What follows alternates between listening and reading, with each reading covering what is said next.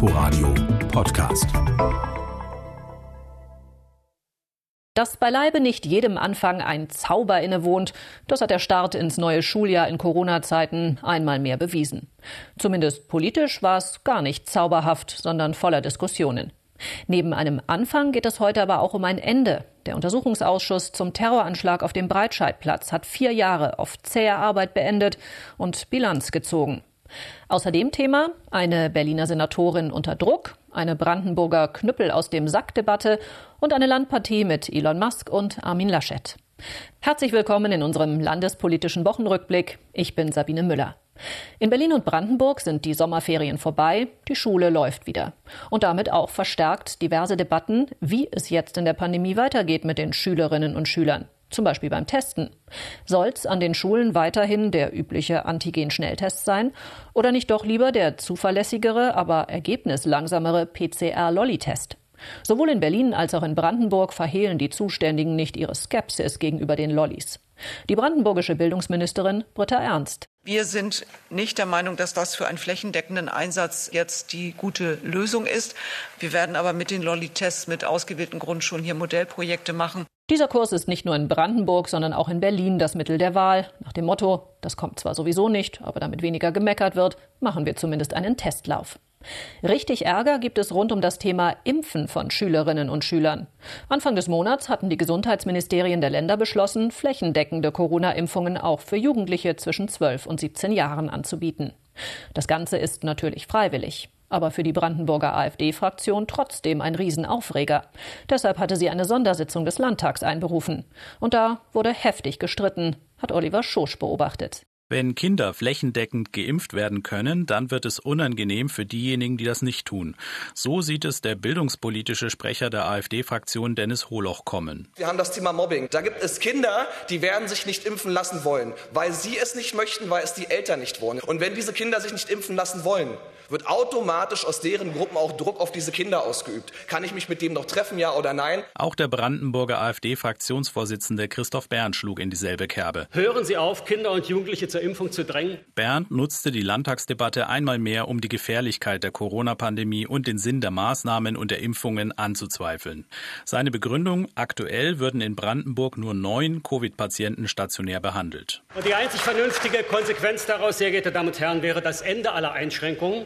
Aber Sie diktieren auch in der aktuellen Umgangsverordnung weiterhin irrsinnige Abstandsgebote, Maskenpflicht, Testnachweise und Kontaktbeschränkungen. Die anderen Fraktionen gingen die AfD scharf an, so der linken Fraktionsvorsitzende Sebastian Walter. Impfen schützt Menschenleben. Sich impfen zu lassen ist ein Akt der Solidarität. Damit können Sie natürlich nichts anfangen, das weiß ich. Und die gesundheitspolitische Sprecherin der Grünen Fraktion Carla Kniestedt. Sie basteln das Wörtchen sogenannt vor das Wort Corona-Impfung.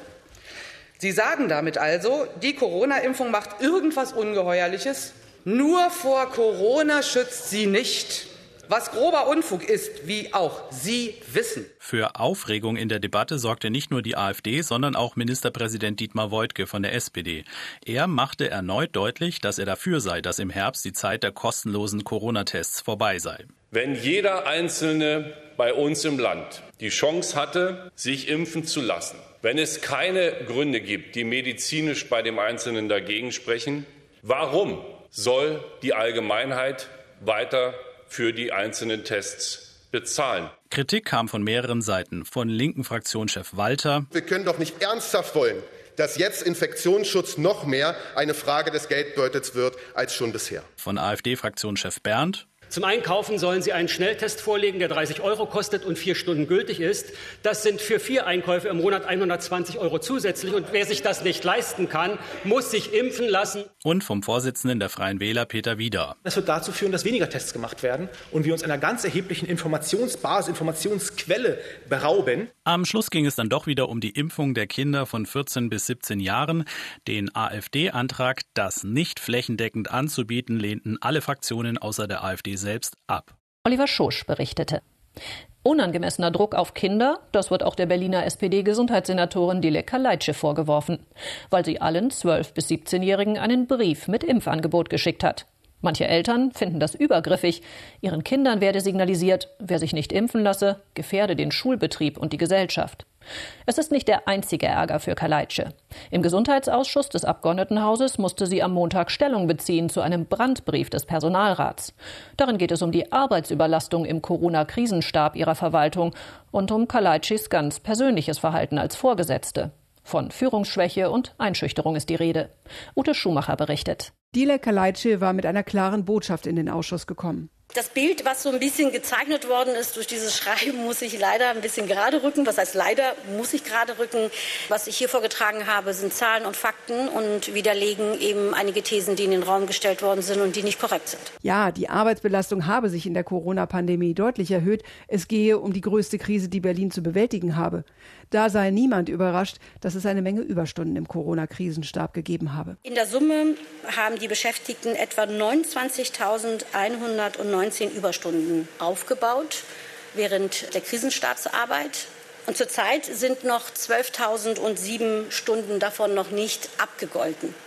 Wenn Sie die beiden Zahlen miteinander differenzieren, sehen Sie, da ist ja was passiert. Das heißt, die Überstunden wurden auch abgebaut. Oder es habe einen finanziellen Ausgleich gegeben. Außerdem habe der Krisenstab externe Unterstützung. 31 der 74 Mitarbeiter kommen aus anderen Bereichen, rechnete die Senatorin vor. Bettina Ortmann vom Hauptpersonalrat der den Brandbrief geschrieben hatte, erwidert darauf, die Verstärkung für den Krisenstab sei noch gar nicht da. Die kommen jetzt wohl zum 1.9. Dann wird es wahrscheinlich besser. Aber seitdem machen alle so weiter, wie sie, wie sie bisher gearbeitet haben. Hat sich ja noch nichts geändert. Insgesamt ließ der Auftritt der Senatorin Bettina Ortmann enttäuscht zurück. Weil ich finde, dass sie eine Chance verpasst hat, auf die Beschäftigten ihres Hauses äh, ganz besonders zuzugehen. Kritik kam auch vom CDU-Abgeordneten Tim Christopher Zählen. Ich hätte mir gewünscht, wenn Sie heute die Gelegenheit genutzt hätten, auch zu den persönlichen Vorwürfen gegen Ihren Führungsstil einfach Stellung zu beziehen. Ich hätte es auch den Mitarbeitern, die das sozusagen verschriftlicht haben, mir gegenüber gewünscht, dass da vielleicht ein bisschen Selbstkritik und Selbstreflexion heute gekommen wäre. Das hat mir ehrlicherweise gefehlt. Rückendeckung bekam Kalaitschi dagegen aus den Reihen der Koalition. Der SPD-Abgeordnete Lars Düsterhöft greift zwar das Stichwort Selbstkritik auf, allerdings nicht mit Blick auf die Senatorin, sondern er münzt es auf das Parlament um, mit seinen ständigen Wünschen nach Zahlen, Daten und Fakten in der Corona-Krise. In der Hochphase haben auch wir als Landespolitik, als Abgeordnete erheblichen Druck auf diese Senatsverwaltung ausgeübt. Die grünen Abgeordnete Katharina Piroth-Manelli will, dass die Gesundheitssenatorin den Blick nun nach vorne richtet. Da würde ich gerne wissen, was sie kurzfristig in den nächsten sechs Wochen verbleibende Amtszeit noch gedenken zu tun, damit uns dieser Krisenstab in bestmöglicher Arbeitsweise erhalten bleibt. Gesundheitssenatorin Kaleitsche versicherte, der Corona-Krisenstab sei leistungs- und arbeitsfähig. Die Forderung von Seiten der Beschäftigtenvertretung, ihn aufzulösen, wies sie in der Sitzung des Gesundheitsausschusses gleich mehrfach zurück. Das war Ute Schumacher. Es passierte kurz vor Weihnachten. Am 19. Dezember 2016 lenkte ein islamistischer Attentäter einen 40-Tonner in den Weihnachtsmarkt auf dem Breitscheidplatz. Elf Menschen auf dem Markt starben, mehr als 60 wurden zum Teil schwer verletzt. Vier Jahre lang hat ein Untersuchungsausschuss des Abgeordnetenhauses versucht, viele Fragen rund um den bisher schlimmsten Terroranschlag in Berlin zu klären. Die wohl wichtigste? Wie konnte es passieren, dass die Polizei den späteren Attentäter kannte, gegen ihn ermittelte und ihn teilweise sogar überwachte? Aber der Anschlag trotzdem nicht verhindert wurde.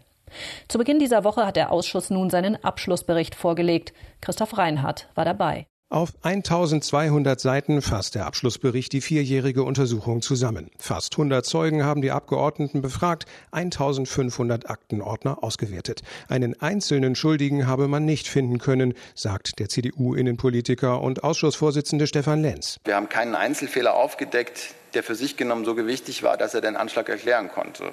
Und dennoch natürlich haben wir zahlreiche Fehler festgestellt. Es ist festzustellen, dass die Summe dieser Fehler und Versäumnisse natürlich den Anschlag möglich gemacht haben zumindest begünstigt haben. Für den Grünen Benedikt Lux ging der entscheidende Fehler im Sommer 2016 von den Ermittlern des Berliner Staatsschutzes aus.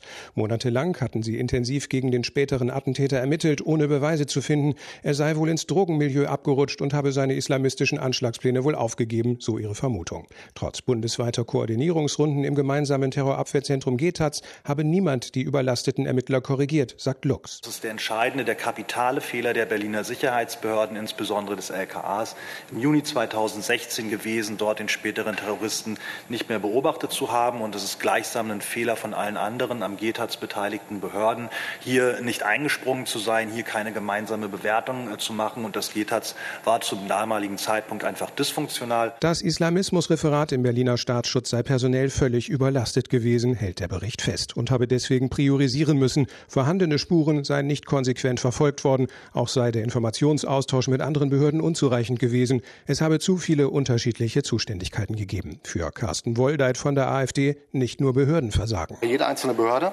unterliegt den Vorgaben von Politik.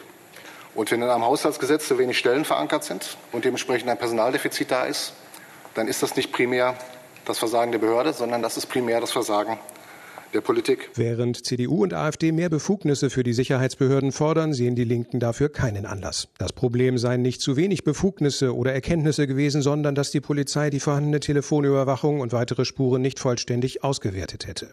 Der Berliner Verfassungsschutz habe seine Aufgabe als Frühwarnsystem nicht wahrgenommen. Die FDP fordert in ihrem Sondervotum, die Sicherheitsarchitektur deutschlandweit mit einer Föderalismuskommission neu festzulegen.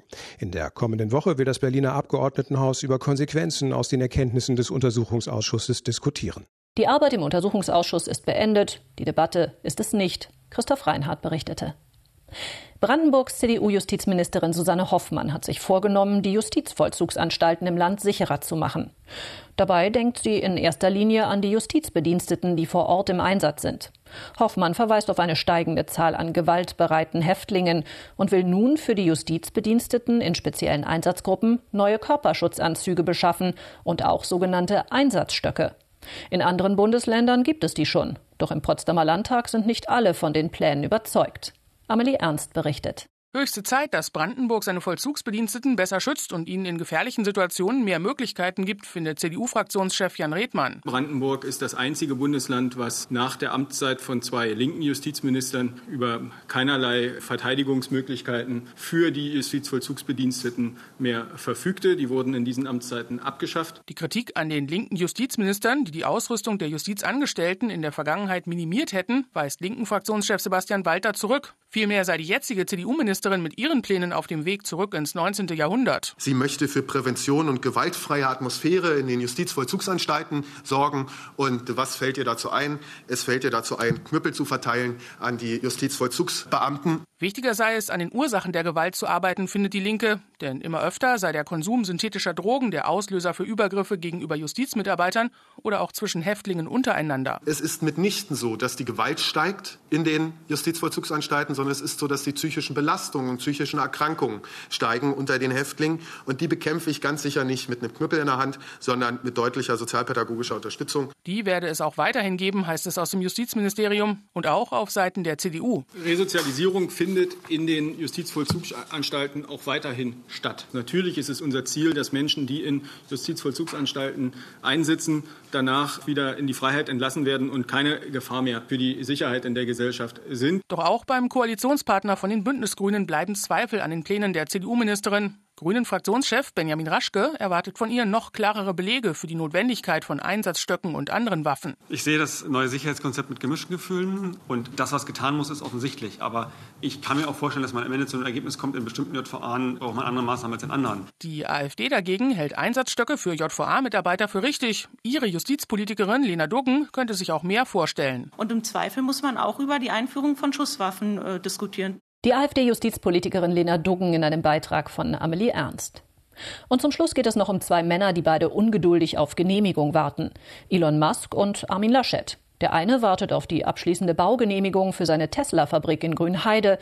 Der andere wartet auf die Genehmigung der Bürgerinnen und Bürger, ins Kanzleramt einziehen zu dürfen. Am Freitag trafen sich die beiden auf der Baustelle. Michael Lietz hat sie beobachtet. Für Armin Laschet begann der Besuch auf der Tesla-Baustelle pünktlich. Auf dem Programm standen eine Führung durch die fast fertigen Fabrikhallen und ein Treffen mit Mitarbeiterinnen und Mitarbeitern. Auch mit Elon Musk traf sich Armin Laschet. Beide traten danach vor die Presse. Der CDU-Kanzlerkandidat forderte dabei, das Verbandsklagerecht zu ändern. Die Tesla-Fabrik wurde anfangs von Umweltverbänden juristisch angegriffen, die nicht direkt betroffen waren. Es ist kein Zustand akzeptabel, dass irgendjemand, der als Anwohner hier in keiner Weise betroffen ist, vielleicht irgendwo an der Nordsee oder den bayerischen Alpen lebt, eine Klage einreichen kann und solche Projekte stoppen kann. Deshalb hat Tesla eine kleine Lücke gesucht, die das Bundesemissionsschutzgesetz lässt. Das ist der sogenannte Paragraph 8, wo man eine solche Firma beginnen kann im vorzeitigen Maßnahmebeginn. Wenn das Gericht anders entscheidet, muss das alles wieder abgebaut werden. Alles. Für die fast fertige Autofabrik gibt es nach wie vor keine endgültige Baugenehmigung. Derzeit wird geprüft, ob es nach erneuten Einwendungen gegen den Bau einen weiteren mündlichen Erörterungstermin Mitte September gibt. Unter anderem hat der hiesige Wasserverband massive Bedenken geäußert, dass das Wasser in der Region bei weiteren Ausbaustufen knapp werden könnte.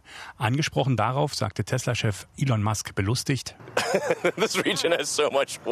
In dieser Region ist doch so viel Wasser. Schauen Sie sich um. Das ist totaler Quatsch, dass es hier kein Wasser gibt. Hier ist überall Wasser. Sieht das für Sie aus wie eine Wüste? Das ist lächerlich. Hier regnet es genug. Elon Musk sagte weiter, er hoffe, dass seine Autofabrik die Menschen in Deutschland inspiriert, stärker auf nachhaltige und grüne Produkte zu setzen. Man müsse Visionen im Kopf haben und nicht nur an die Probleme denken. Das war unser landespolitischer Wochenrückblick aus Berlin und Brandenburg. Ich bin Sabine Müller, sage danke fürs Zuhören und auf Wiedersehen. Inforadio Podcast.